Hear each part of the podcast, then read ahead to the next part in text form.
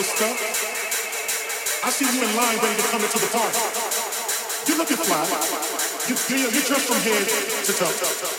But before you come in, I got a question I want to ask you. Have you ever been house?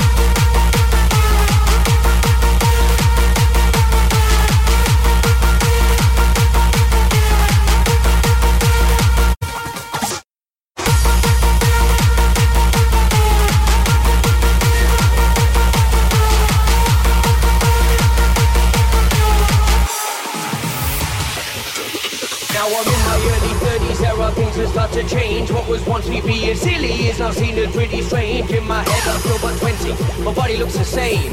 Society would look and say I'm clinically insane. Well, I get older and wiser, yeah, but that don't mean a thing.